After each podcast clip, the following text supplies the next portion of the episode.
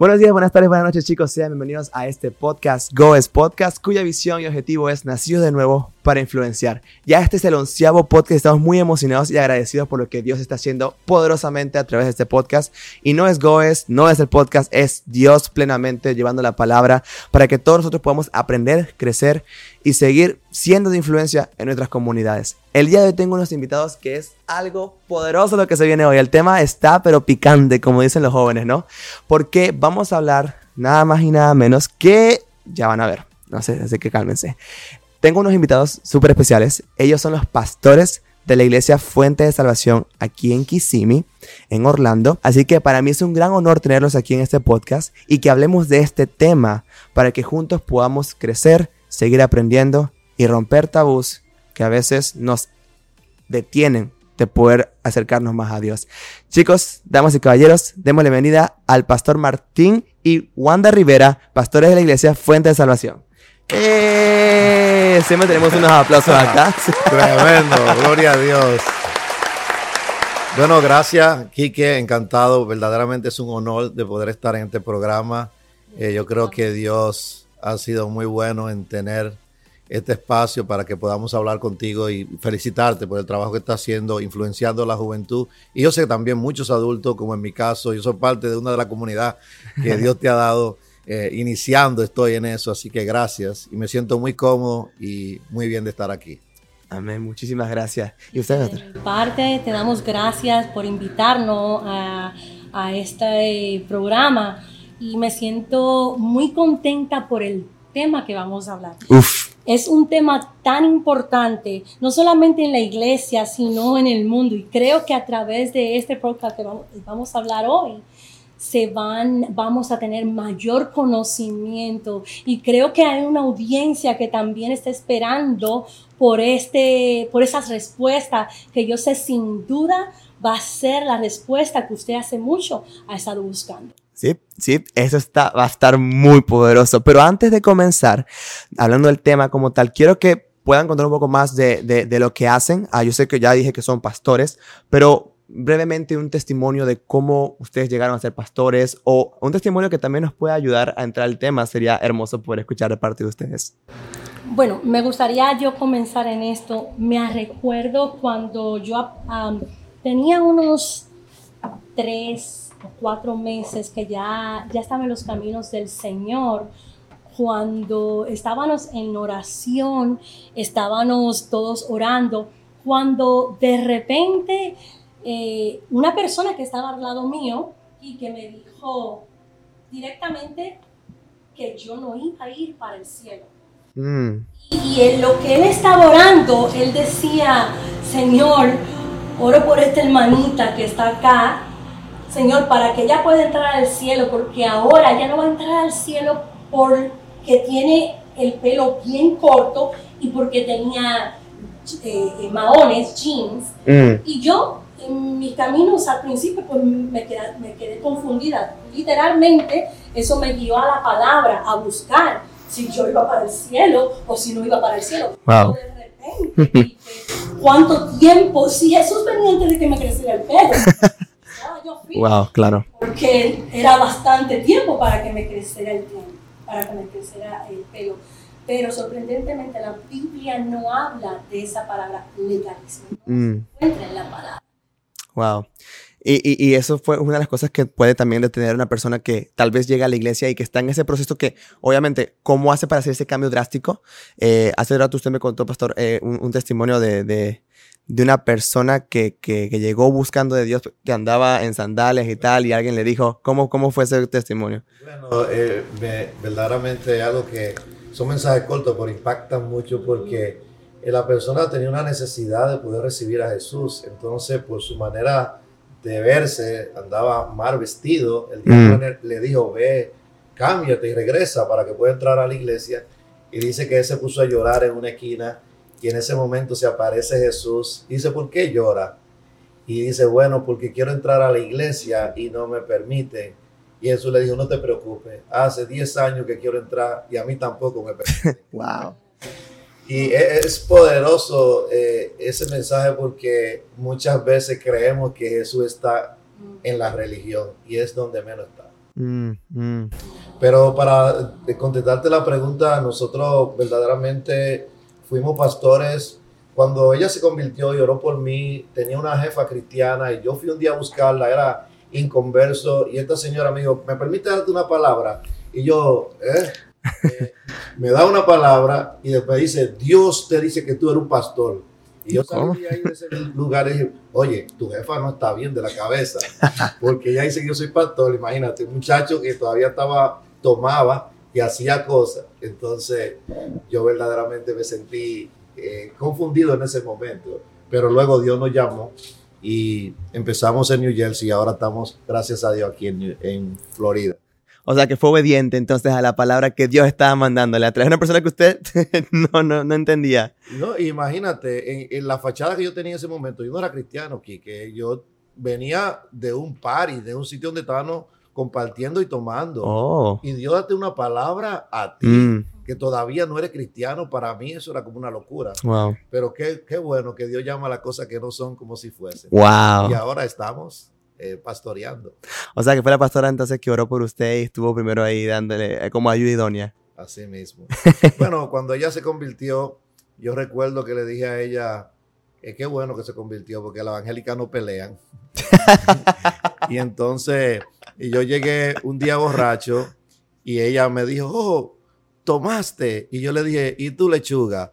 yo estaba borracho y entonces eran cosas verdaderamente que él hacía por, por, porque no tenía a Dios en mi corazón. Claro. Pero ella sí fue la primera que comenzó a orar por mí y hizo la obra. Usted sabe, Kike, que hablando sobre el tema del legalismo, también eso, y tú lechuga, puede resultar como, uy, no se puede ser chiste. No, ve que, que este, estoy ansiosa ya de entrar al tema porque yo sé que hoy a través de, de, de esa entrevista eh, van a venir mucho a Cristo. Amén, amén. Y para comenzar el tema, que ya pues ya estamos tocando un tema ya un poquito, ya de por sí se sabe, ya, ya se sabe, vamos a hablar hoy de legalismo, vamos a hablar hoy acerca de, de, de las tradiciones que alejan y las leyes que alejan cuando no son de Dios, porque son creadas simplemente para controlar, ¿no? Pero Dios dice amor, amor primero. Entonces vamos a hablar un poquito del legalismo eh, el día de hoy. Y una de las cosas que más me gusta de este tema es que, primero, lo he vivido.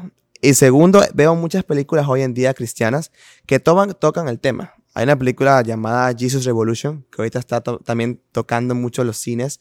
Eh, y pronto va a salir ya en Latinoamérica en español. Y es una película que cuenta mucho la historia del famoso eh, evangelista Lonnie Frisbee. Era un chico que en su época, pues estaba en la época de los hippies y estaban en busca de la verdad. Ellos tenían la tradición de pues andar con ropa sueltas, descalzos, y eran personas que en la sociedad no eran aceptados por, por, por, lo, por lo, que hacían, ¿no? Entonces ellos buscaban su, su, su refugio en, en, drogas, en cosas, en festivales de música, en cosas que para ellos les llenaban momentáneamente, pero aún estaban en busca de amor y de la verdad. Era una situación bien difícil para ellos en ese momento. Y así una historia breve para no hacer mucho spoiler, porque seguramente hay gente que no ha visto la película, pero es un hecho real, así que técnicamente spoiler no tanto, porque eso pasó en la vida real. Lonnie Frisbee va a una iglesia y se muestra como un pastor, y el pastor era de esos pastores también un poco legalistas, em, que le dijo, eh, ¿qué haces acá? Pone zapatos, o sea, no puedes entrar así, algo así como lo que acaba de contar ahorita el pastor. Y Frisbee le dice, pastor, si usted nos cierra las puertas, ¿a dónde vamos a ir? Hmm. Si usted nos pone trabas, si usted nos detiene a buscar de Dios y a buscar del amor, a buscar realmente la verdad, ¿a dónde vamos a ir? Y eso es lo que me inspiró a darme cuenta, bueno, eso y otras cosas que también he vivido, gracias a Dios, para aprender. Me inspiró a entender de que hoy en día muchas personas están en busca de la verdad y el amor, pero por mucha legalismo, muchas cosas, a veces se les, cerramos la puerta a la oportunidad de que puedan ver la verdad y el amor que es de Jesús. Sí, este, verdaderamente es impactante escuchar eso y nosotros vamos a tener la película. Perdón, la película ahora en la iglesia en español. Porque entendemos el, impacto y la necesidad que ha eh, dado ahora mismo con lo que estamos viviendo y también el impacto que está causando en nuestros propios hijos. Mis hijos me dijeron, papi, tiene que ver la película. Y yo me, me, sentí muy bien. Pero eh, nosotros, por ejemplo, venimos de un ministerio que eh, ha ido transformándose, pero al principio vivimos tiempo también donde fuimos muy legalistas. Mm. Golpeamos, eh, yo, voy a decir yo mismo, bueno, fui confrontado con eso. Fui confrontado con eso porque no sabía qué era. Porque uno de los problemas a veces que uno no sabe qué es legalista, pero cuando uno se encuentra con el amor de Dios, de verdad que todas esas cosas desaparecen y mm. empieza a entender el corazón de Dios para el corazón de la gente. Exacto. Tú sabes, eh, Quique, escuchándote hablar de la película, me lleva a Mateo, Mateo 23, 13, que dice, pero hay de vosotros escribas, fariseos, hipócritas, porque cerráis el reino de los cielos mm. delante de los hombres pues ni vosotros entráis ni dejáis entrar a los que están entrando. Wow. Eh, el amor de Dios simplemente nos hace libre. Mm, mm. No, no hay tropiezo alguno. La palabra del Señor dice que vengamos a Él tales como somos. y es Dios, es, Dios es el que hace el cambio ese es el trabajo de, Dios, no es del hombre. Simplemente el amor de Dios nos liberta. Sabes que yo, yo vi una vez una prédica de un pastor que decía eh, que alguien le estaba preguntando, oye pastor, si, si yo soy cristiano, tengo que entonces dejar de, tomar. Y el pastor decía, no, si yo soy esto, si yo sigo, si yo soy cristiano, tengo que dejar esto. No. O sea, e, insistí diciéndole que no. Y, el chico que estaba preguntando quedó en shock. Decía, pero, pero ¿cómo que no? Si, si los cristianos no hacen eso. Y él le dijo, tú para ir a un hospital no tienes que sanar antes. Tú vas al hospital a sanar. y cuando llegas ahí, encuentras a Jesús. Y es que el amor de Jesús te va a revelar y te va a dar a entender qué son las cosas que te están afectando, qué son las cosas que te están atacando, qué son las cosas que no te convienen, qué son las cosas que necesitas mejorar para poder realmente unirte a esa relación con Él y poder crecer con Él. Muy poderoso. Uno de los problemas que se da también, y te agradezco, Kike, que haga, haga programas como este, porque a veces el problema es falta de información. Mm. Yo recuerdo cuando nosotros éramos legalistas, todavía estamos algunas cosas que Dios lo está puliendo a nosotros. Nosotros tuvimos un viaje a Argentina que fuimos muy confrontados en esa área y cuando vinimos, Dios nos abrió los ojos, hicimos una reunión con nuestros hijos y le pedimos perdón. Le dijimos, mis hijos, perdonen, nosotros fuimos unos religiosos hasta ahora y queremos que nos perdonen. Y recuerdo como ahora que la mayor me dijo, papi, yo siempre lo supe. Y también fulano de tal y fulano de tal y fulano de tal son tus discípulos. Y yo me sentí confrontado y, ahí entonces nosotros empezamos a poner eh, ya atención a dónde nosotros teníamos que cambiar, porque a veces la ignorancia también hace eso. Yo le doy gracias a Dios porque eh, cuando uno se encuentra con la verdad en la Biblia, es lo que te va abriendo los ojos, que la salvación es por gracia, mm. no por lo que uno hace o deja de hacer. Exactamente. de la persona que, que piensa que, que si nosotros hubiésemos, vamos a decir en general, si el pueblo de Dios hubiese quitado ese tabú del legalismo, hubiesen venido más personas a Cristo. Mm. Porque lastimosamente lo herimos por falta de conocimiento, pero hay otras personas que lo hieren con conocimiento porque no se han educado en el tema o en los temas que cual sea. El punto es que verdaderamente Dios no va a llevar, no va a llamar a juicio. De hecho, Él es el único. De hecho, en Romanos 14, dice, pero tú, ¿por qué juzgas a tu hermano? O también, ¿por qué menosprecias a tu hermano? Porque, porque todos compareceremos ante el tribunal de Cristo. O sea, nosotros juzgamos, nosotros estamos atacando, decimos, no, que, que el hermano está haciendo eso y eso no es así, pero tampoco estamos viendo la paja que nosotros tenemos en nuestro ojo, no estamos viendo lo que nosotros estamos haciendo. Yo soy culpable de eso también, yo a veces me doy cuenta y yo le doy muchas gracias a mis padres también porque me ayudan a reconocer algunas cosas que a veces ni me doy cuenta.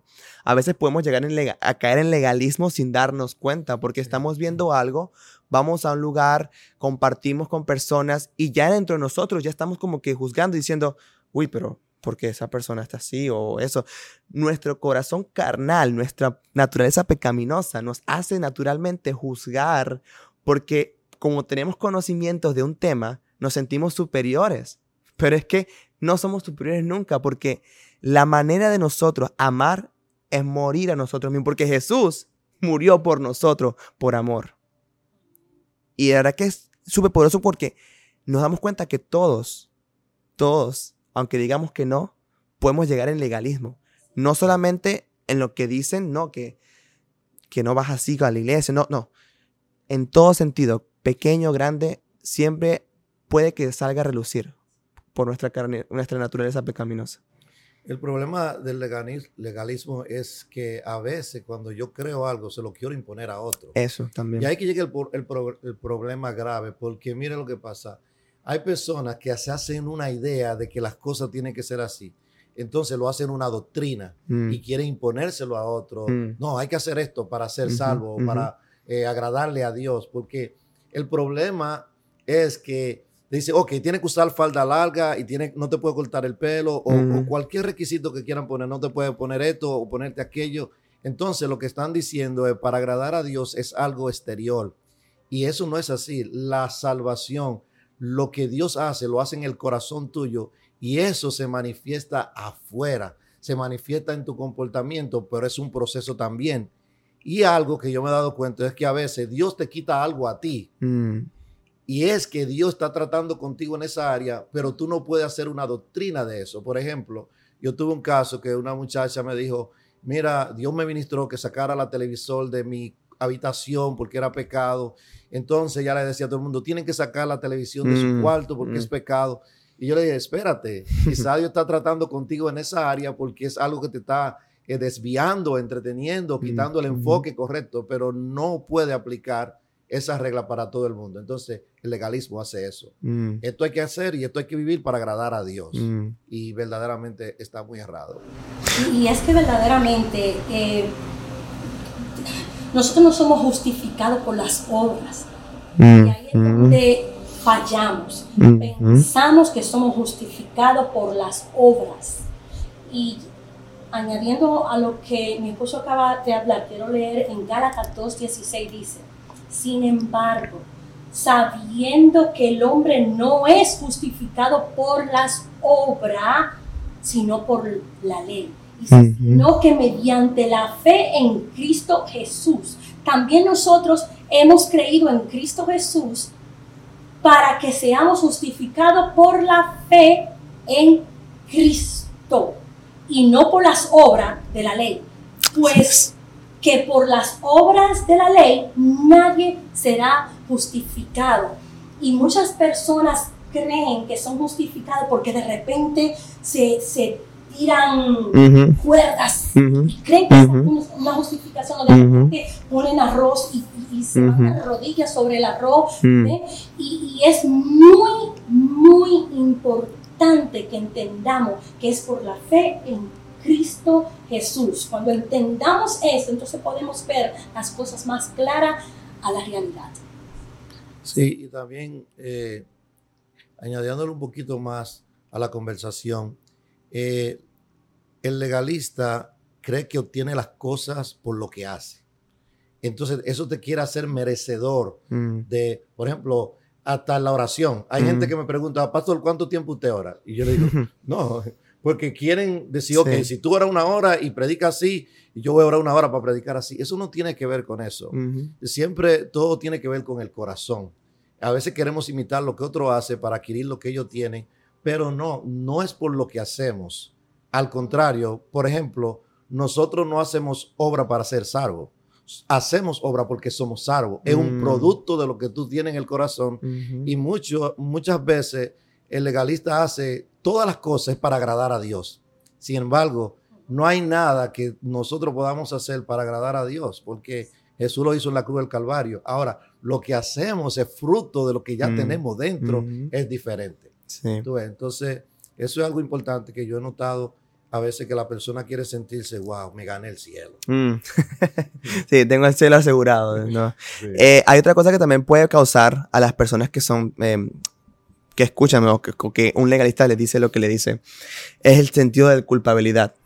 Me gusta lo que acaba de decir de que hay personas que pueden llegar a preguntar cuánto tiempo tengo que orar. Otra pregunta que, que recibo es cómo hacen los devocionales, que, en qué paso tengo que hacer un devocional, cómo es la manera correcta para hacer un devocional, cómo es la manera correcta de orar, cómo, o sea, cómo lo hago. Y, si- y, y a veces sentimos, porque me ha pasado también, que si no hago, mm, no sé, más de 30 minutos, más de tanto tiempo, no es suficiente, no es la cantidad adecuada, no estoy haciendo un devocional bien, mi relación con Dios no es la adecuada, porque no estoy haciendo lo mismo que otras personas están haciendo, porque no estoy alcanzando esos mismos logros. No hay un estándar para el amor de Dios. El amor de Dios es único. Y me encanta porque su manifestación de amor es lo que te demuestra a ti que a pesar de que seamos imperfectos, podemos estar con el perfecto, con el perfecto, que es Dios. Y esas cosas que a veces nos dicen pueden sentir, darnos un sentido de culpabilidad. Sentirnos que no podemos entonces acercarnos a buscar ayuda. Sentirnos que a veces no podemos entonces ser nosotros mismos en un ambiente cristiano, podemos llamarlo de esa manera, un ambiente cristiano. Nos, nos bloqueamos al momento de querer manifestar algo porque sentimos que podamos ser juzgados al decir o al confesar algo o al manifestar un sentimiento o tal vez un chiste que aunque no esté mal, sigue siendo un chiste que cuentas también en tus amigos en el colegio, que es- no está, que está fuera de la iglesia, ¿no? Y volvemos al caso que dije hace rato, ¿no? Yo siento que para ir a la iglesia no hay que ser perfecto. Uno se convierte, uno recibe de- del perfecto amor que es de Dios en la iglesia. Y por eso uno va a buscarlo allá. Tú sabes que a mí me impactó mucho un verso hace años que lo leí y, y verdaderamente hay veces que la palabra te pega. Y es el verso que dice Jesús, amigo de pecadores y publicanos. Mm, O sea, interesante que Jesús en vez de rechazar a la gente que a veces nosotros re- rechazamos por su estilo de vida, ese era el lugar donde él, él iba a visitar, en la casa de saqueo, un ladrón que simplemente con la presencia del Señor, él cambió, pero Dios no lo juzgó, simplemente le mostró amor.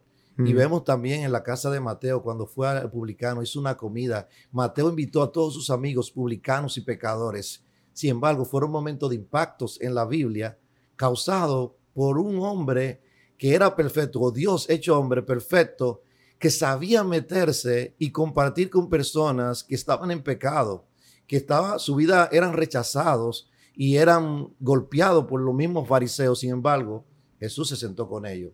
Y es lo que tú dices, porque el amor de Dios es algo sobrenatural.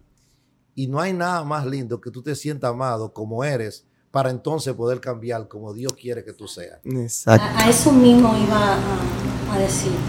Las personas que son legalistas crean temor Mm, y se apoyan en su propia prudencia. Y añadiendo a eso, he visto que cuando uno crea discípulos que son legalistas también, ah, no tienen su originalidad, van perdiendo su identidad en Cristo Jesús. No están eh, eh, cementados en la palabra de Dios. Van perdiendo su, originalidad y se, vuelven, y se vuelven un copy-paste, lo que se dice en inglés, un copia-pega. Mm. Va repitiendo cosas de otro hombre y no fue ese hombre que fue a la cruz, fue nuestro Padre.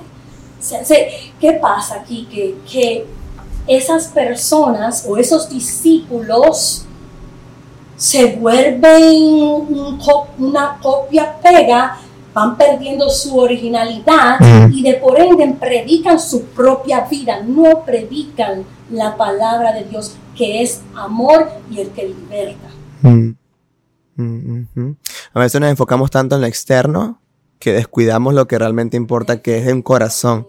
Y el corazón se puede contristar porque yo pienso que cuando alguien está muy pendiente de uy, no, esto no, uy, no, es que, que si me, no, pero si hago, si, si me pongo, no, la mente a veces se descuida tanto, o sea, se distrae tanto en estas cosas que nos están diciendo de lo externo, que a veces, no sé, yo me imagino que, por ejemplo, una experiencia que pude haber tenido, ¿no? Que, que estoy en un lugar y quiero orar al Señor, pero me siento visto alrededor por otros que me pueden estar juzgando porque ya me han dicho que tal vez la chaqueta que tenía puesta no era supuestamente de Dios. Entonces yo estoy buscando de Dios ahí, estoy hambriento, pero mi mente me dice, te están juzgando. Mi mente me está diciendo, no, este, no eres digno, no, no, no deberías estar ahí, eh, vete de ahí porque no eres suficiente para buscar de Dios. Sí, porque el legalista lo que hace es que eh, se presenta como un súper espiritual. Y hablábamos ahorita en el tema de la oración, es increíble que alguien se sienta mal porque o no ora como tú, o no, porque la otra persona lo hace sentir así. Y, yo he visto personas que cuando van a orar, no oran con el corazón, sino para impresionar de que oran bien, de que usan léxito mm. eh, bonito, que usan muchas palabras. y un hermanito que tiene el corazón deseoso de orar, pero llegó ayer y, no se siente, wow, yo no sé orar como el hermano. A mí me han dicho, pastor, yo no sé orar. Mm. Y siempre mi respuesta es la misma. Si sabe hablar, sabe orar. Porque orar es hablar con Dios.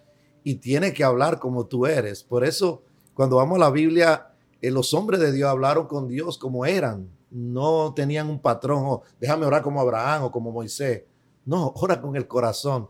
Porque eso es lo que Dios escucha pero podemos ser legalistas en eso, queriendo poner a la persona en una caja donde tiene que orar tanto y leer la palabra tanto para que Dios te ame y para que Dios te alegre contigo. No, solamente tiene que ser tú y venir. Hay mucha invitación de Dios en la Biblia, eso me encanta. Venía a mí todos los que estéis trabajados y mm. cargados, que yo haré descansar.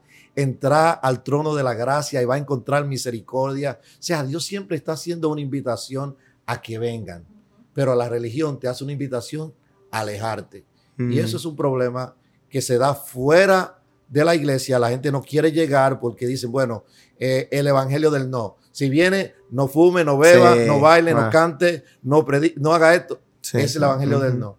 La gente no quiere eso, la gente quiere amor. Quiere que lo, que lo llenen de palabras que le puedan ayudar. Y eso entonces se manifiesta adentro también a veces, dentro del mismo pueblo de Dios cuando queremos presentarnos como súper espiritual y aquel hermanito que no puede orar tres horas se siente mal, pero no, Dios no te, no te demanda ese tiempo, Dios te demanda un corazón y el Espíritu Santo te va a llevar según la voluntad, el propósito y la asignación que Él tiene contigo. Él es el mejor para llevarte al propósito de Dios. Y eso, y eso es muy cierto. Yo he visto, de toda la, vida en la escuela dominical, de la Biblia, en, los domingos cuando yo iba al grupo, a los, grupos chiquitos de, como niño, iba a la iglesia y me acuerdo que preguntaban, ¿quién quiere orar? Y todos nos quedábamos callados, hasta yo me quedaba callado porque decíamos, uy, no, no, si lo hago me van a decir que estoy orando mal. A veces el legalismo puede llegar ni siquiera verbal, sino por una, por una, por un estándar puesto de patrones. Porque, oye, todos los días eh, tal persona ora así. Y le aplauden, le dicen, wow, qué increíble. Viene otra persona, ora, pero a él no le aplauden. Ah, entonces significa que eso no está bien. A veces el legalismo puede estar involucrado internamente sin que nos demos cuenta y en nuestro subconsciente se está manifestando diciendo, no, no voy a orar, no voy a orar porque no, yo no estoy orando como esa persona a la cual le aplauden, a la cual le dicen, wow, está ungido, está, está realmente, el Señor se nota en esa persona porque mira cómo ora, mira las palabras que utiliza hasta en eso puede estar sucediendo que uno se detiene y dice, no, no, yo definitivamente estoy ungido. Llegamos a pensar en eso también. Entonces uno viene terminando queriendo ser como la persona como Cristo. Y fíjate que cuando yo pienso en este tema, legalismo, pienso en un vaso sucio. Un vaso sucio, por lo usual, uno lo limpia por dentro, uno no comienza por afuera. Mm. Mm. Entra por dentro y eso es lo que Jesús hace. El legalista ve lo de afuera. El legalista va a la 99. Jesús va a la una, deja la 99 y va a esa directamente. El legalista ve el que dirán, eh, eh, eh, como tú dijiste anteriormente, va a lo exterior. Jesús no, Jesús va a lo interior, a lo más profundo. Es tan bello nuestro Padre, es tan tan personalizado que Él va donde ti directamente y se olvida del resto del mundo porque tú eres tan especial para Jesús. Deja todo el mundo y va directamente donde ti. Y el legalista no le importa eso. El legalista le importa la cámara, luces, acción. Mm, mm. Nada más por eso. Ah, hay varias historias en la Biblia y una de las que me llega a la mente es que en el capítulo 18 del libro de Lucas, siglo 9, hay una parábola de su hace de dos personas, un fariseo y un publicano, religioso, legalista.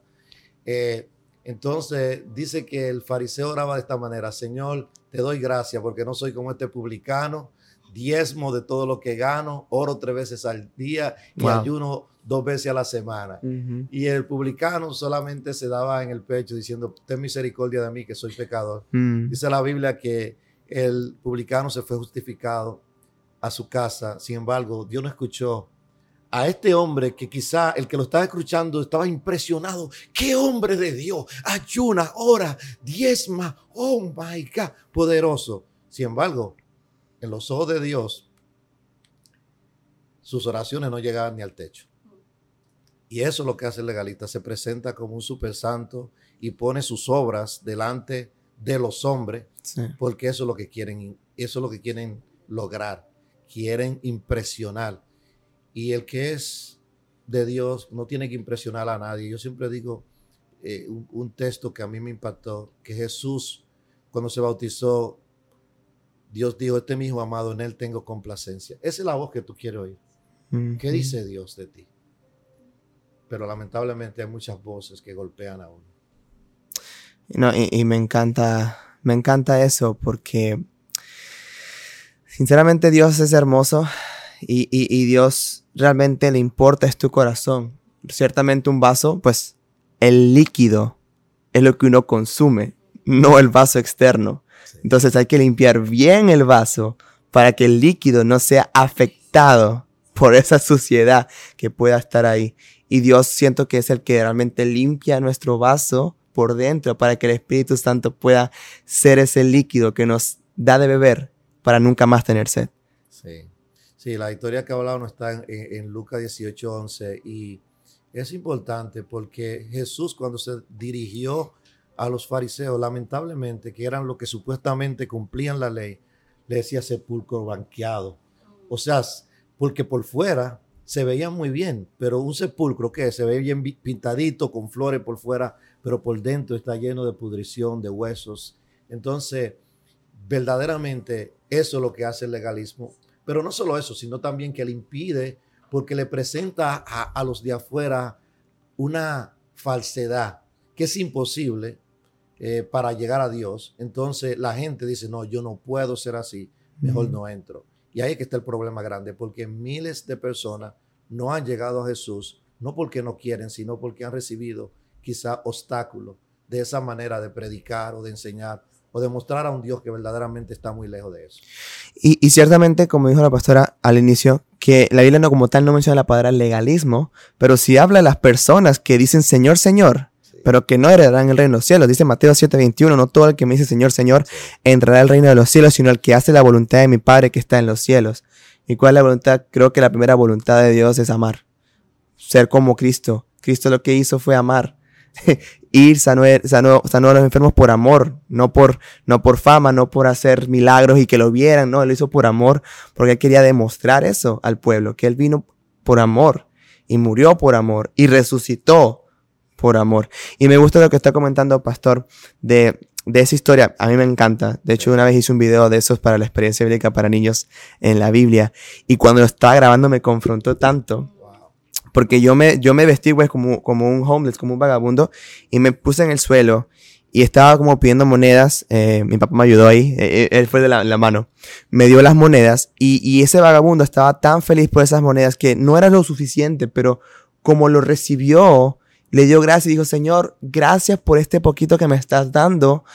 Y en ese mismo lugar pasó una persona con su libro bajo, la, bajo el brazo y lo vio diciendo, Señor, gracias porque no soy como esta persona, falto de comida y falto de dinero. Y siguió adelante.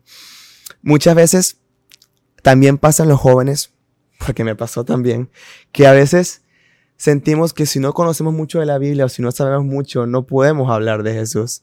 No podemos hablar de Dios porque nos han demostrado de que, uy, y lo estábamos hablando en el podcast pasado, no lo mencionamos, pero lo, lo hablamos fuera de cámaras. Estamos viviendo un evangelio wow, que estamos predicando nada más para buscar un wow en, en, en retribución. Que la gente diga, wow, qué mensaje, qué palabra, qué, qué increíble. Pero hay personas pues, en otro lado que te están diciendo, Dios te ama. Y eso genera un wow, un corazón de una persona que necesitaba amor en ese lugar. Así es. Pero nos... Y lamentablemente de esa, de ese, cuando tú vas a buscar el wow, eh, solo quiere eso, impresión, sentirte bien, porque lamentablemente a veces cuando la persona se acostumbra a eso, dice, oh, el mensaje no estuvo bueno hoy. Mm. Eh, porque no es la esencia de lo que Dios quiere. El, el mensaje simple, los hombres lo complicamos. Y lamentablemente dice la Biblia que en los últimos tiempos habrá comezón de oír. Pero en este momento, de este tiempo que estamos conversando, una de las cosas que se inclina a mi corazón por lo que estamos haciendo es que, que tú que estás mirando ahí este programa, eh, yo quiero que tú sepas que, que Dios te ama y que no hay nada en el mundo que pueda impedirte venir a Él y que tú no tienes que ser como nadie para venir a Él ni, ni limitarte por lo que hace, por lo que eres, de a dónde viene o lo que está pasando. La verdad que Dios tiene los brazos abiertos para recibir a todo aquel que quiera acercarse a Él. Así que yo creo que en esta hora eh, los ojos serán abiertos, muchas personas sentirán que, que pueden y que Dios verdaderamente tiene los brazos abiertos y, ese es el propósito que estamos conversando. Y nuevamente te agradezco por este tiempo. Ah, no, para nada, para mí es un honor realmente tenerlos acá y, y, lo que estamos hablando realmente es muy contundente y muy especial para todos, para muchos, para todos realmente, o sea, definitivamente como temerosos de Dios eh, estamos en una constante lucha espiritual porque el enemigo está como reunluciente buscando a quien devorar y pensamientos llegan, ataques llegan, dudas, situaciones en las cuales no nos sentimos suficientes pueden llegar. Y, el testimonio de ustedes eh, como pastores y como ejemplo me encanta mucho porque sí se puede. Se puede. Se puede cambiar, se puede entender, se puede realmente demostrar amor de una manera creativa también. Y sabes qué interesante, Kike, que todavía hay veces que yo me encuentro con cosas que necesito rendirle a Dios, donde yo pensaba que no era legalista y wow, después me confronto con la palabra y digo, wow, pero todavía tengo que soltar esto. Y es una renovación y a veces uno está en posición, como el caso nuestro, que tú te encuentras eh, haciendo algo ya porque fuiste libre, pero tiene compañeros y te sientes a veces atacado, te sientes menospreciado porque hace algo tú no eres tan espiritual, pero hemos aprendido que, que no, que hay que agradar a Dios sobre todas las cosas. Y algo que quiero compartir con ustedes, porque para mí fue muy impactante, hace un promedio de cinco años, yo prediqué un mensaje en la iglesia eh, y el título del mensaje era Suelta la piedra. Mm. Pero antes de entrar, el Señor me dijo, dale una piedra a cada persona que entre por la puerta. Y los diáconos a todo el que entra. ¿Y para qué eso? No, que ese ahí que el pastor la necesita, el pastor la necesita. Y yo prediqué ese tema en el libro de Juan capítulo 8, que habla de la mujer que es sorprendida en el adulterio. Y cuando viene y la tiran, dice que los fariseos la tiran en el medio y le dicen, Señor, esta mujer fue encontrada en el mismo acto de adulterio que, y la ley dice que hay que apedrearla. Y yo quiero hacer una pausa aquí porque yo pienso que hay gente que está en el medio ahora mismo para ser apedreada por su comportamiento, por su estilo de vida o por el pecado que están cometiendo. La gente, hay mucha gente y lamentablemente a veces los cristianos tenemos la piedra en la mano mm. para golpear. Y es interesante que en ese pasaje Jesús se inclina antes de responder. Y Dios me dio esa palabra, el Dios que se inclina. Y se mm. puso a nivel de la mujer que estaba en el piso. Él también se puso en el piso. Y dice la Biblia que cuando se levantó, él dijo, el que esté libre de pecado, tira la primera piedra. Y volvió a inclinarse con la mujer. Y dice que todos, del mayor al menor, empezaron a soltar la piedra. Y yo creo que una de las cosas que nosotros debemos reflexionar es que no tenemos autoridad para tener una piedra en la mano. Wow. No importa lo que el otro haga, yo no tengo la condición para tener una piedra en la mano. Entonces ellos se sintieron confrontados y fueron soltando la piedra. Y al final de la, de la predicación, yo dije, bueno, todo el que tiene una piedra en la mano tiene dos opciones. O viene y la tira en este bucket que tengo acá, o, o sigue con ella en la mano. Y para la gloria de Dios ese día, toda la gente pasó Mm. y soltó la piedra. Wow. Y yo pienso que es algo que, que nosotros debemos meditar y reflexionar cuando nos encontramos en una situación donde queremos juzgar a otro por lo que hace o señalarlo de que no es cristiano. Sí. ¿Sabe que añ- añadiendo a eso me llama mucho la atención porque estamos hablando respecto, Kike, y verdaderamente te tengo que felicitar porque bien atrevido para ser unos pastores para hablar del tema. Yo lancé y dije, pastores, ¿quieren? Gloria a Dios. Amén. Pero fíjate que es un tema tan, tan, tan importante y no son muchas las personas ni muchas las iglesias que tocan ese tema.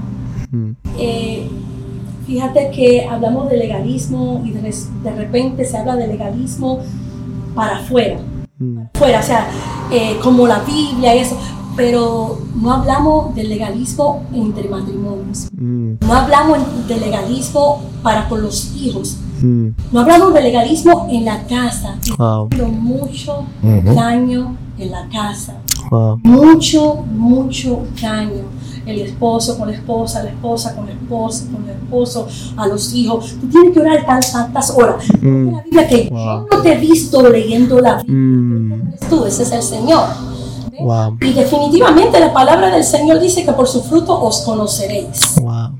Y si entendiéramos, eh, óyeme, es que este tema está tan caliente, está tan necesidad, hay mucha necesidad del pueblo escuchar esto, porque si no hubiese legalismo en la iglesia, en el, en la- el, en el ambiente cristiano, me atrevo a decir que vinieran mucho, muchas personas necesitadas, muchas personas eh, eh, que tengan, que se sientan con el pecado y puedan venir a Cristo Jesús. Tengo nuevamente que repetir como comencé. Claro. Dice nuevamente Mateo 23, 13. Pero hay de vosotros, escribas y fariseos hipócritas, porque cerráis el reino de los cielos. O sea, tú pones el reino de los cielos como que tiene que, que entrar solamente X personas, Mm. el reino de los cielos delante de los hombres, pues ni vosotros entráis ni dejáis entrar, entráis a los que están entrando. Es Jesús el único que determina. Es el único que fue en la cruz. Y Él es, el Espíritu Santo es el que da testimonio. Y muy importante lo que habla mi esposa, eh, y tengo que mencionarlo aquí, lamentablemente he conocido muchos hijos de pastores que se van al mundo porque le queremos forzar a Cristo. Mm. Tienes que orar, tienes que hacer esto, tú eres hijo del pastor. Y algo que nosotros siempre hemos cuidado, a mí no me gusta que la iglesia oh, le diga a mi hijo, tú eres el hijo del pastor, no, el hijo del Martín. Eh, eh, ¿Por qué? Porque a veces los hijos de pastores sufren que le ponen todavía algo más pesado que Sí. tienen que ser, Sí. llevar cosas que verdaderamente no tienen que ver nada con la Biblia. Y eso es muy triste, que tú Sí. estés tratando de salvar alma y, y, y- y pierda tu propia casa Por, por el hecho de que no eres abierto y, y para eso hay mucho, hay que tener mucho cuidado de cómo uno pastorea el corazón de los hijos. Sí. Y nosotros tenemos mucho testimonio sobre eso, que hemos podido eh, lograr eh, que ellos tengan cierto encuentro con Dios sin ser eh, forzado. Tiene que hacer esto, sino que ha nacido de ellos. Eh, casualmente, en esta misma semana, uno de nuestros hijos, una de nuestras hijas, nos comenta y nos dice, eh, X persona me dijo, y tus padres lo saben, por algo que es legalismo. Mm. Y ella fue muy confrontada, pero no solamente eso, que eso es lo que hace el legalista. Él te quiere humillar. Mm. No quiere, fíjate que el legalista no tiene interés de discipularte. Mm. No tiene interés. ¿Por qué? Porque el legalista solamente tira la palabra y se olvida de ti. Wow. Jesús tira la palabra y te da seguimiento. Mm. Vuelve repetidamente y constantemente va a tu corazón y no te deja, pero el legalista no le importa. El legalista tira la palabra con tal de que tú te humilles y de que te- pase vergüenza. Sí. Y la palabra de Dios dice que Dios vino a darnos libertad. Vino a darnos libertad y cuando tú, tú eres libre, cuando hay libertad nosotros, estamos más livianos, estamos más, más aptos para, re- para aceptar nuestros errores. Mm. Al legalista no le interesa que tú aceptes, sino que tú te humilles. Amén. Wow. Tú sabes que hay un verso bíblico en Gálatas, Gálatas capítulo Poderoso. 3. Poderoso. Eh, eh, es muy fuerte y dice, oh Gálatas insensatos, ¿quién os fascinó para no obedecer a la verdad? A vosotros, ante cuyos ojos Jesucristo fue ya presentado claramente a vosotros como crucificado. Esto solo quiero saber de vosotros. ¿Recibiste el Espíritu por la obra de la ley o por el oír de la fe? Wow. O sea, cómo una persona, y luego dice, ¿cómo es que empezaron en el espíritu y van a terminar en la carne? Mm. Y hay mucha gente que cree que siendo religioso está en el espíritu. Y Wow. la Biblia dice lo contrario. Cuando tú eres religioso, estás en la carne. Wow. Y es un, es un, un error que no solo te golpea a ti, porque no está bien delante de los, o- de los ojos de Dios, pero también golpea a otros. Y lo que pasa a través de uno es por la fe, por esa fe en el sacrificio tan grande que Jesús hizo, que es verdaderamente el que nos transforma y el que nos hace digno a nosotros de poder entrar al reino de los cielos. Amén. Una pregunta que, quiero hacer, no sé si, si, es como que muy fuerte o cómo se, se puede responder, ¿no? Eh, si no en la libertad de decirme, ¿no? No hay problema. Pero este mensaje va que, más que todo va para las personas que, que tienen la posibilidad de cambiar de, de ser legalista a ser este, eh, hijo de Dios, ¿no? A enfocarse más en el amor de Dios. Pero si en este momento hay una persona, un joven que, que conoce de esto, que conoce que lo primordial es Dios, que busca de Dios primordialmente, pero que está siendo víctima de eh, el legalismo, por lo cual no puede crecer más o no puede eh, desarrollarse más con el amor de Dios. ¿Qué, qué, qué paso podría tomar ahorita un joven que vive constantemente siendo atacado por, por un legalismo, no sea de una persona, no sea necesariamente de un padre, no sea necesariamente de una iglesia, pero también algo mental que pueda estar siendo atacado de acuerdo a comparaciones. ¿Qué paso puede tomar una persona que hoy está siendo atacada con el legalismo, pero que sabe que lo primordialmente es Dios? Bueno, te diría lo que dice el apóstol, permíteme si me No, dale. el apóstol Pablo nos advierte mucho del legalismo. En Colosenses 2, 20, 23 dice, tienen sin duda apariencia de sabiduría, con su, af- con su afectada piedad, falsa humildad y severo trato del cuerpo. Pero de nada sirven frente a la naturaleza pecaminosa si hay un joven que se está confrontando con este, yo le digo al legalista que es como el bully. El legalista para mí es como un bully. Que simplemente busque a Dios, uno, y trate de buscar un mentor que lo encamine al Señor porque no vamos a poder solo simplemente no vamos a poder solo. Eh, búsquenle a ese mentor que lo pueda ayudar, que lo pueda guiar, porque fíjate que nuevamente digo que para mí el, el- el legalista un bully y sabemos hoy en día las escuelas están atacadas, muy atacadas por los bullies y hay muchas personas que se suicidan por un bully. Mm. Hay muchas personas que se van de los caminos del Señor por un legalismo. Mm. Wow. Yo creo que verdaderamente tiene eh, intencionalmente que buscar al Señor. Yo sé que si intencionalmente lo busca, yo sé que Dios le va a dar esa herramienta, esa persona, ese ángel, para que sea su guía. Eh, amén. Yo estoy de acuerdo y, algo que, que, para mí es muy importante. Si tú como joven me preguntas, pastor, ¿qué yo debo hacer para crecer y para poder salir de, de donde estoy? Eh, quizá en la posición que tú eh, nos preguntas. Eh, yo sin pensarlo mucho le diría, busca un mentor, un hombre espiritual. Eh, yo pienso que se ahorra mucho una persona cuando tiene un mentor que puede llamar, puede orar con esa persona, puede contar con esa persona. Eso te ayuda a crecer, te ayuda a desarrollarte, porque muchas veces tú te encuentras en un lugar que verdaderamente eh, estás ahí, pero no es el sitio apropiado, pero el mentor te va a llevar a un crecimiento, te va a llevar a abrirte los ojos. Claro, tiene que ser una persona también que sea espiritual, porque algo que dice Juan, capítulo 1, eh, creo que el verso 10, eh, no sé si me, déjame, si me pueden ayudar ahí, eh, dice que Jesús, lleno de gracia y de verdad. A mí me impactó mucho eso, porque fíjense la combinación, lleno de gracia y de verdad. ¿Qué quiere decir eso? Una persona que tiene la verdad es una persona que posee todo el conocimiento y el consejo de Dios. Mm. Pero ¿qué tú haces con una verdad si no tiene gracia? Tú te conviertes en un golpeador.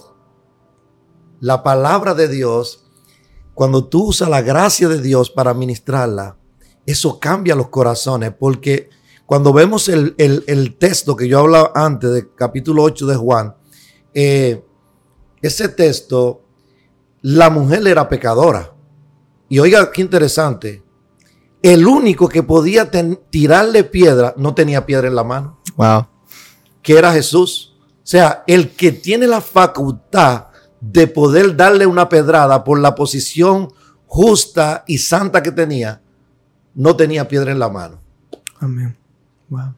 Ese estaba lleno de gracia y de verdad. Es una combinación. Entonces, él no, solo la él no solo se inclinó al piso con ella, sino que la levantó y le dijo, mujer, ¿dónde está lo que te condena? Y eso no están. Y a él le dice, yo tampoco te condeno. En otras palabras, yo tengo la facultad de condenarte y Dios tiene la facultad de condenar a todo ser humano. Sin embargo, dice él, yo no vine para, para, para juzgar, yo vine para salvar.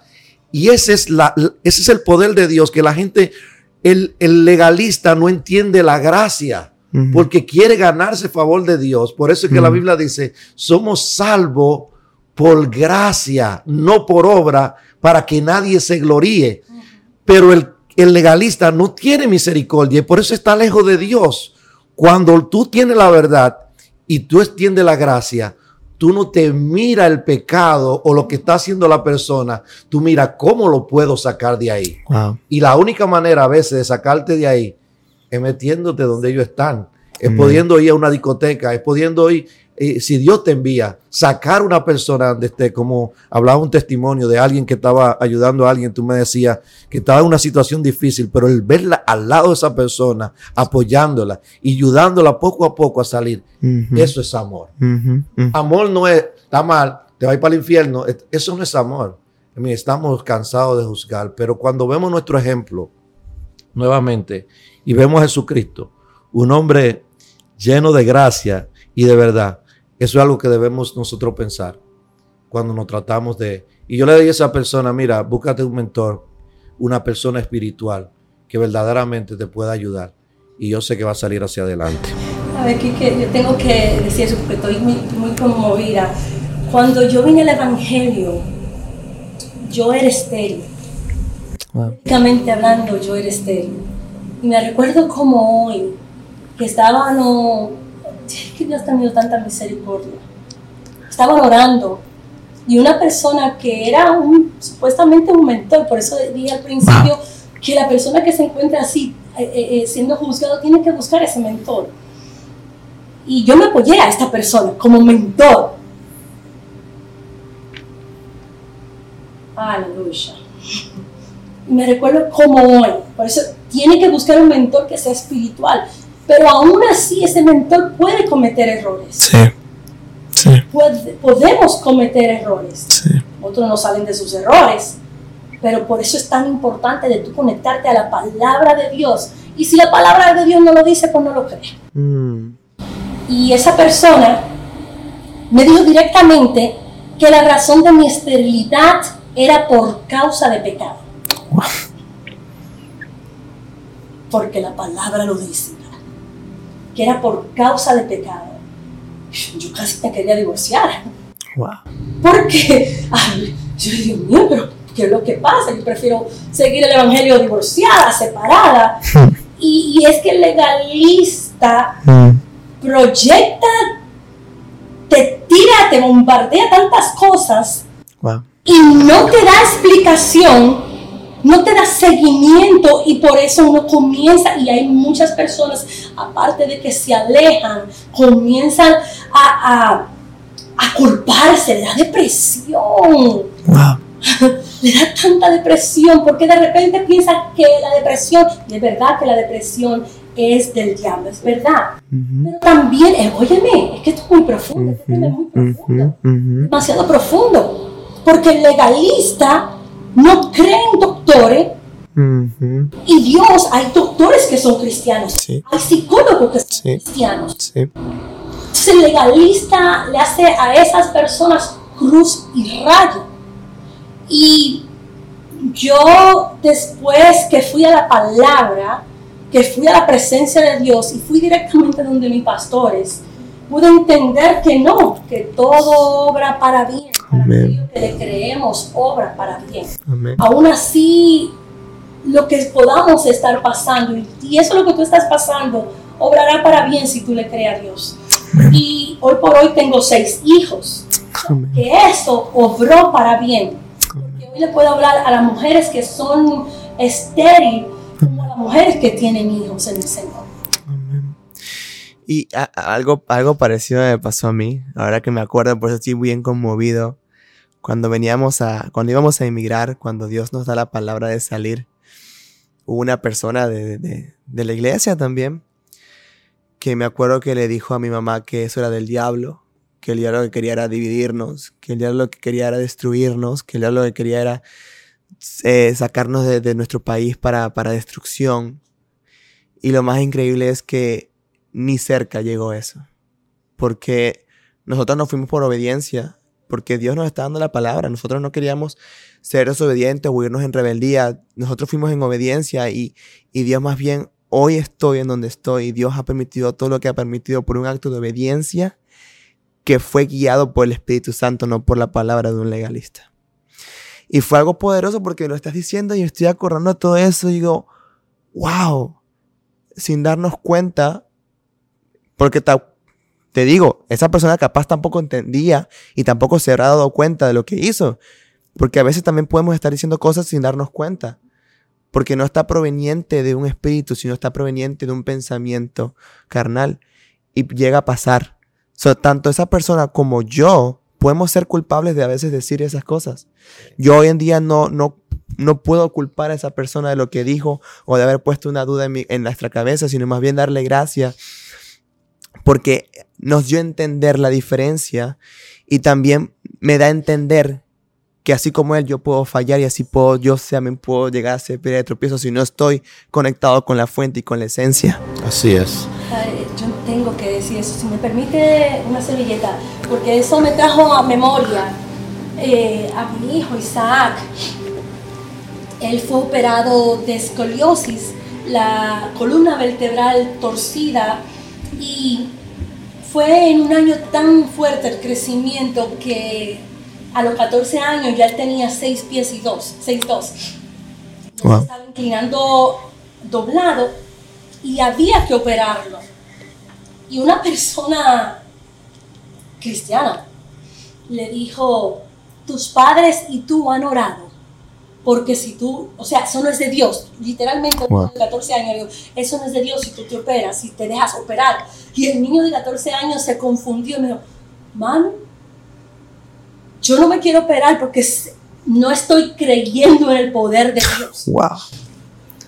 Y a las personas pues que de repente no están escuchando hablar de, de este tema tan delicado como es la escoliosis, muchas personas no lo hacen. Bueno, si Dios te dijo que no lo haga, no lo haga. Claro. Pero es muy importante tú ser guiado por Dios. Nosotros lo hicimos. El, el- el doctor es cristiano. Y fue tan confundido mi hijo que él batalló por muchísimo tiempo con esto. Y es tan importante porque yo no quiero creer que la persona tiene conciencia de lo que está proyectando para afuera que puede matar. Yo no quiero creer que la persona tenga conciencia, porque si, si tiene conciencia, entonces dice la palabra que es mejor tome una cuerda y te tire lo más profundo de la mar. Mm. Entonces tenemos que tener cuidado, pero para tener cuidado yo creo que está, hay que saber la palabra Sí. saber la Sí. palabra. Y hasta que no intentamos y no conozcamos la palabra y la presencia del Espíritu, creo que vamos a cometer los errores repetitivamente. El mismo discernimiento, cuando uno recibe una palabra, una profecía, cuando Dios envía a una persona a darte una palabra o algo así, siempre es importante dudarla para buscarla, la palabra, y discernir y que sea Dios confirmándola. Durante mi vida también recibí muchas palabras, muchas, muchas profecías, muchas cosas, pero al principio decíamos como que, ¿qué está diciendo este loco, no? O sea, ¿qué, qué está diciendo? Pero Dios me la volvía a dar en otro lugar completamente distinto. Exacto. Y yo sentía en mi corazón que algo estaba ocurriendo. Iba a otro lugar y me la volvía a dar en otro, con otra persona que no conocía nada. Y me la volvía a dar en otro lado. Yo decía, ya, Señor, ya, ok, ya estoy entendiendo. Ahora, ¿cómo quieres que lo haga? Y yo entonces oraba en función a que esa profecía fuera revelada realmente. Porque al principio hay dudas cuando podemos llegar a recibir una palabra o llegar a escuchar algo. Y me encanta, porque ciertamente eso es lo que hay que hacer. Buscar al Espíritu Santo para que Él sea el que nos dé el discernimiento. Sí, y eso sería un consejo que yo eh, daría a aquellos que están o que van a ver este programa, que una de las cosas más importantes en el hombre, la mujer que quiere buscar a Dios es que Dios tiene los brazos abiertos. Tú no necesitas eh, un puente para llegar a Dios, tú no necesitas un hombre, una mujer para llegar a Dios. Dios puede usar todo lo que Él puede usar, pero la Biblia dice, venía a mí todo lo que estéis trabajados y cargados. Dios está con los brazos abiertos. Y algo bien importante, que es donde yo creo que a veces se caen los argumentos, se cae la hipocresía, es cuando nosotros vamos a la presencia de Dios y oramos. Por ejemplo, Mateo 6, yo toqué algo ayer de, la, de, de este verso, que dice, eh, lo primero que dice es cómo no orar.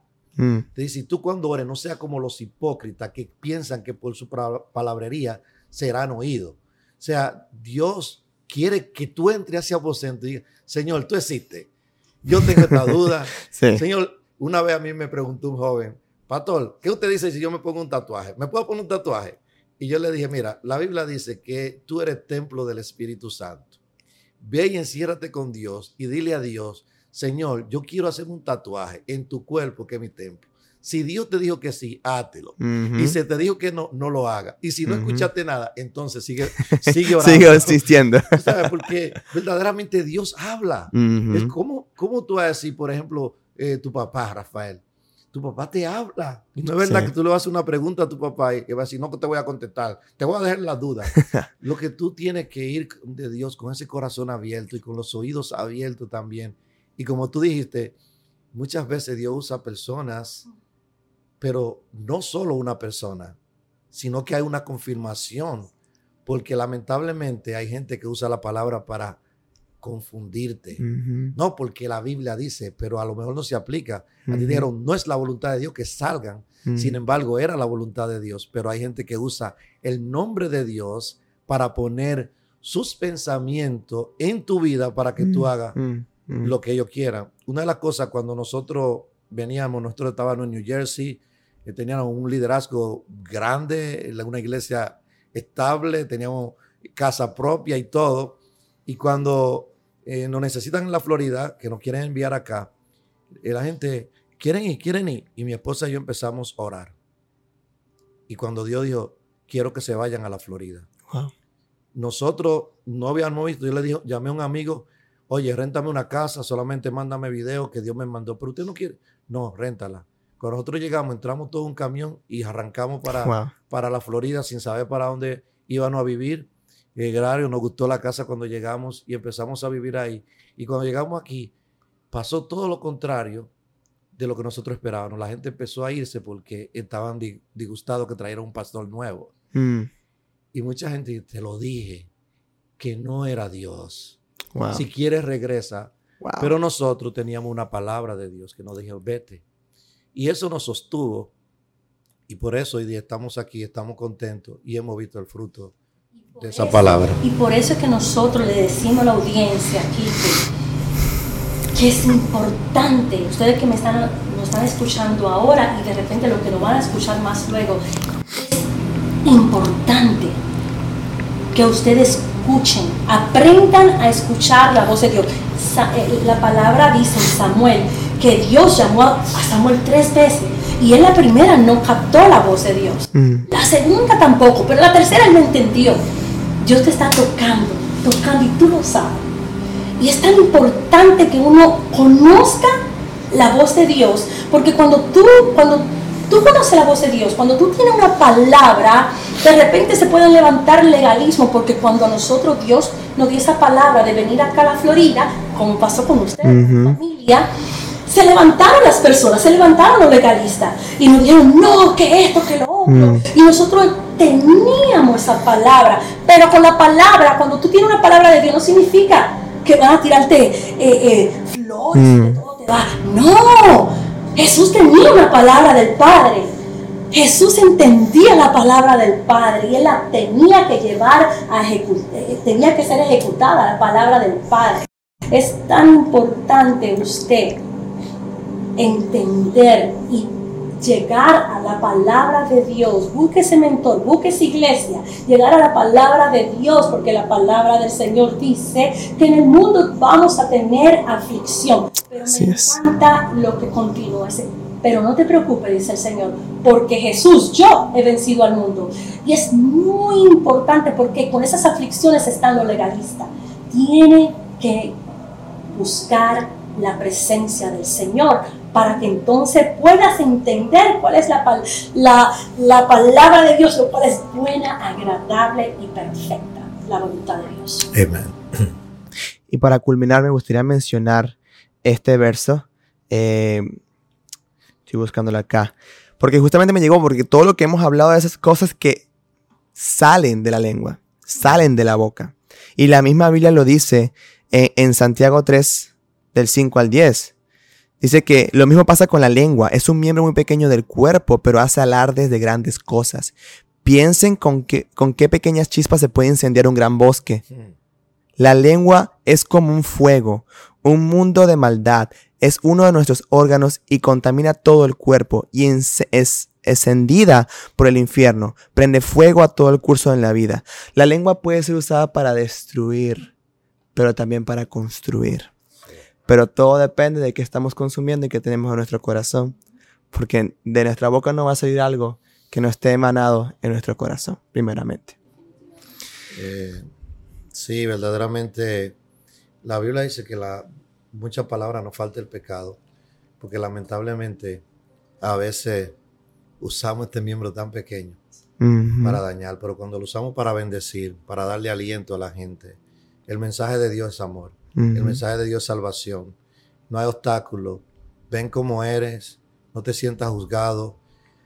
El que cambia es Dios y Dios empieza de dentro para afuera. Así que no te lleves de las lenguas malas, pero llévate de la palabra. Esa palabra dulce, esa palabra poderosa, amorosa, que restaura, que sana, que liberta, que es la palabra de Dios, que dice, hijo, yo te amo, tal y como tú eres. Fíjate, quiero, eh, yo sé que estamos cerrando decir esto porque está en mi corazón y es increíble que Dios haya dejado el cielo mm. lleno de ángeles, arcángeles y toda su gloria para meterse en un cuerpo humano y simplemente decir al hombre, yo te amo mm, y mm. me hice como tú para poder hablarte como tú estar en tu zapato, hablar tu idioma y sentir tu dolor. Ese es el mensaje que trae restauración. De verdad que muchísimas gracias. Eh, cuando iniciamos este podcast yo le dije algo va a pasar. y dije, siempre tenemos toallitas, siempre tenemos esta música porque queremos que el Espíritu fluya y me encanta porque nada de lo que hablamos está escrito aquí en mi iPad. Así es. Y yo sé que Dios siempre se manifiesta y el Espíritu Santo es el que habla. Hoy sé que hay jóvenes restaurados, jóvenes con esperanza que están dispuestos ahora a caminar buscando el amor y no el legalismo, no la, no la religión ni la ley, sino realmente el amor que Dios vino a traer. Muchísimas gracias, pastores, por haber acompañado a, Goes. Gracias por haber sido también parte fundamental y especial en procesos que, ha vivido Goes eh, aquí en la Florida. Muchísimas gracias por también su apoyo, por, por la palabra y porque Dios, porque se dejan usar por Dios. Y de verdad que uno sabe cuando el Espíritu Santo te dice, aquí está Dios y esta palabra viene de Él. Muchísimas gracias nuevamente por acompañarnos y nada, no, no sé qué más decir porque sinceramente ya todo es suficiente. Lo que Dios está haciendo es increíble. Motivar a que continúe continúe dando lo que ya Dios te ha puesto a ti. Fíjate que yo siento y me permite, por favor, eh, yo sé que de repente personas como tú, personas que de repente son influencia en las redes sociales, de repente pueden tener muchos ataques por legalistas. Sí. Y te motivo a que continúes, porque hay tantos jóvenes que tú puedes llegar a ellos y aunque nosotros no somos legalistas, no somos jóvenes, pero tú puedes llegar más fácil y más rápido a, e, ese, a ese mundo que de repente nosotros ignoramos por falta de conocimiento o de repente por la edad. Te felicito, te felicito, mi hijo, porque aceptaste el reto y tú sabes cuando Dios dice hasta aquí. Me, encanta, me encanta, me encanta eso porque eh, escucha la voz del Señor como lo hizo Moisés, Samuel y Moisés. Y sabes cuando Dios dice hasta acá. Yo sé que como tú se van a levantar muchos jóvenes. En el nombre de Jesús. Amén. Yo también para finalizar quiero agradecerte a ti, a tus padres que también son parte de este movimiento y decirte sigue adelante. Eh, este es un ministerio que está fuera de las cuatro paredes y no tiene límite.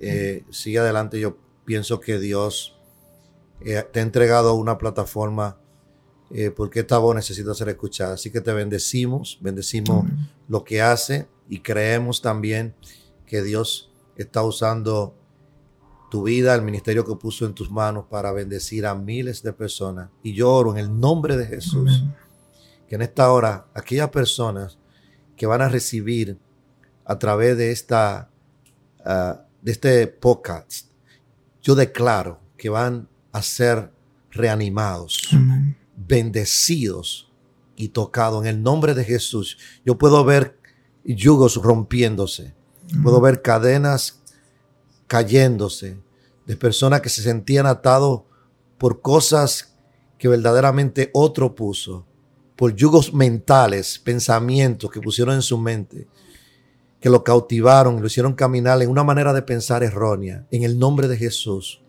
hoy eres libre para entregarte a Dios sin reserva, tal y como eres y para que el Espíritu Santo te llene en el nombre de Jesús. Amén. Amén. Muchísimas gracias nuevamente. Amén. Dios se movió aquí, seguirá moviéndose en tu vida, en nuestras vidas. Y sinceramente, gracias por estar aquí acompañarnos también a ti en este podcast. Espero que tu vida haya sido bendecida y que siga siendo bendecida día con día con la palabra de Dios. Nos vemos la próxima semana por este mismo canal, en esta misma hora, por el podcast de Nacido Nuevo para Influenciar, Goes. Recuerda, si aceptaste a Cristo en tu vida, y has nacido de nuevo, todos tus talentos, todo lo que Dios te ha dado, has nacido de nuevo para influenciar con ellos. Así que Dios te bendiga y nos vemos para la próxima. Bye bye.